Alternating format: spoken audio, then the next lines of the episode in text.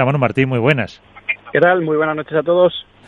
Eh, te poníamos deberes que tú me recordabas convenientemente, porque uno va teniendo una edad ya y, se lo olvidan. Y, precisamente me recordabas que también hemos pedido que analizaras esa, esa pareja eh, de Lamperti y Arturo Coello. Sí, señor. Tenía deberes que la semana pasada no nos dio tiempo, así que nos faltaba por analizar esta parejita, que además si ya habéis tenido a Miguel, pues la tenéis fresca. Sí, sí, y pues eso, eh, él, eh, yo le preguntaba, digo, ¿te va a tocar defender este año más? Y se reía y dice, ya me, he tenido que, ya me he tenido que agachar varias veces en los entrenamientos. Eh, claro, con, con la, la fuerza de, de un zurdo de 1,90 además. Claro, sí, bueno, a Miguel creo que le van a tocar varias cosas este año, aparte de agacharse. Pero bueno, pues sí, pero, me preguntabais sobre, sobre esta pareja, ¿no? Y cuáles son las, los puntos, las fortalezas que pueden tener y, bueno, pues a Miguel ahora lo que tiene es un proyecto de liderazgo en el que se va a poner un poco a, prueba su carácter, porque al final Miguel es, es, es, un, es un tipo de jugador que, que abarca pista, que se mete al medio, que le gusta eh, bueno, le gusta batallar y, además es, un compañero que, que no, desde luego no se calla cuando las cosas no salen, ¿no? Entonces, eh, yo creo que ahí tiene dos, dos retos. El primero es adaptar su estilo de juego por el centro de la pista. A él le gusta acaparar mucho juego aéreo y, y meterse por ahí.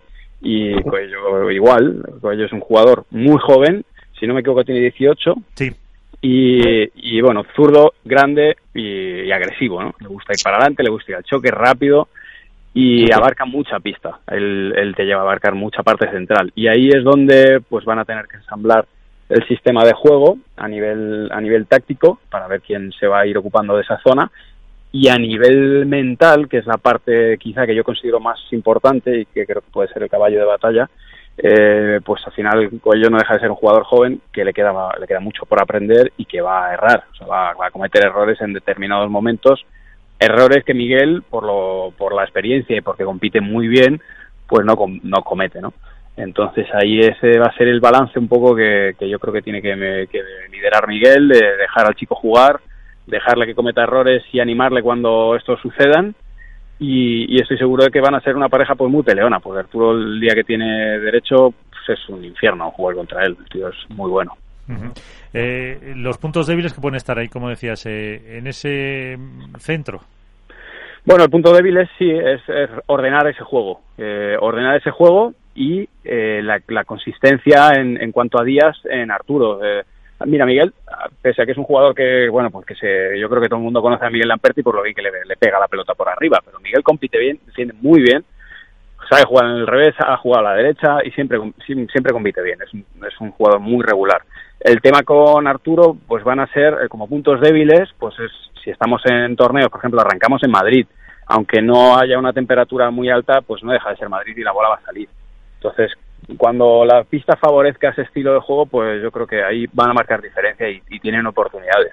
El tema va a ser cuando después nos vayamos a Alicante y a lo mejor la pista, el año pasado, por ejemplo, eh, la pista era un calvario de lenta hay que ver ahí cómo se adapta. Y, bueno realmente si le pasa factura a Arturo o eh, se, acomoda va, ganando experiencia y maneja bien esos, ese tipo de partidos y se adapta. Yo creo que por ahí pueden pasar un poco eh, las dificultades que pueda tener esta pareja.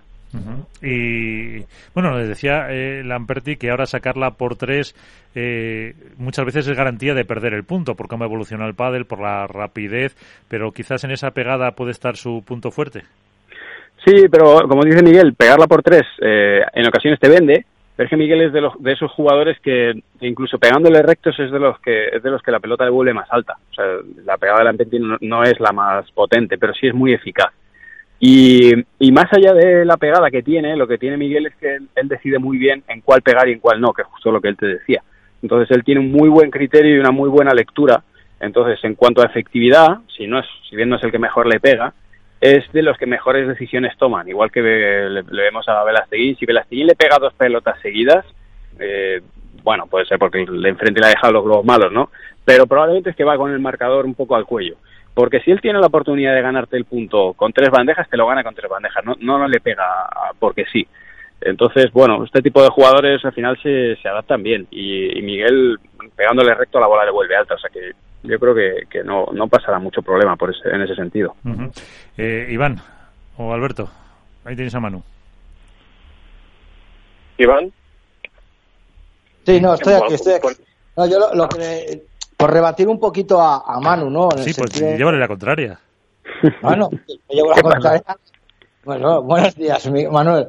Bueno, no, es por llevarle la contraria a un, a un técnico como, como, Manu, ¿no? Pero también lo estaba comentando Miguel, ¿no? El, que él dice que el punto complicado que puedan tener eh, Miguel y, Arturo es el medio, ¿no? El ponerse, el ponerse de acuerdo.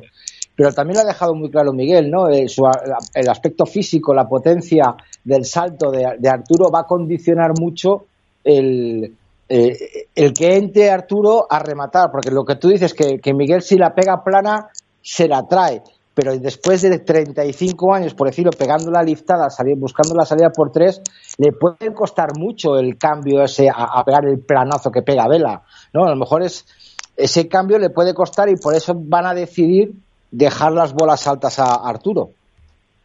Sí, a ver, yo, yo eh, fíjate que una cosa es lo que te dice que, quiere el jugador y otra cosa es lo que hace el jugador. Entonces, está claro que Miguel busca un jugador joven, o sea, si tú lo piensas, jugador joven, agresivo y zurdo.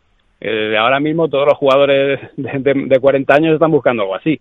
Pero, pero luego ensamblar eso dentro del sistema de juego, como te digo, Miguel va a querer hacerlo, pero cuando te llega el punto de oro y la bola queda en el medio, eh, estoy seguro que lo va a intentar, pero va a haber, o sea, de hecho ahí está un poco el, reto que tiene Miguel, ¿no? El, delegar y, que entre el chico. Porque, bueno, pues cuando sabes que llevas 20 años haciendo lo mismo y que sabes que más o menos lo puedes hacer bien, a Miguel le conviene cuantos menos remates haga y cuantos menos kilómetros haga, pues mejor, porque ya está en una etapa de su carrera donde, bueno, pues oye, tiene que ir cuidándose y, tiene que desgastando, desgastarse lo menos posible. Lo que pasa es que a veces delegar, pues cuando, cuando Arturo lo haga bien, está fenomenal, pero va a haber momentos en los que falle porque fallamos todos, ¿no?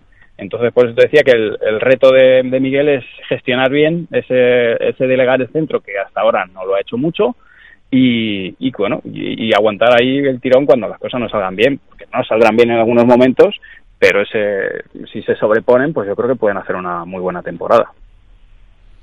Iván. Digo, Alberto, no sé cuál. Ah, vale, voy yo. ¿Qué tal, Manu? ¿Cómo estás? Muy buenas.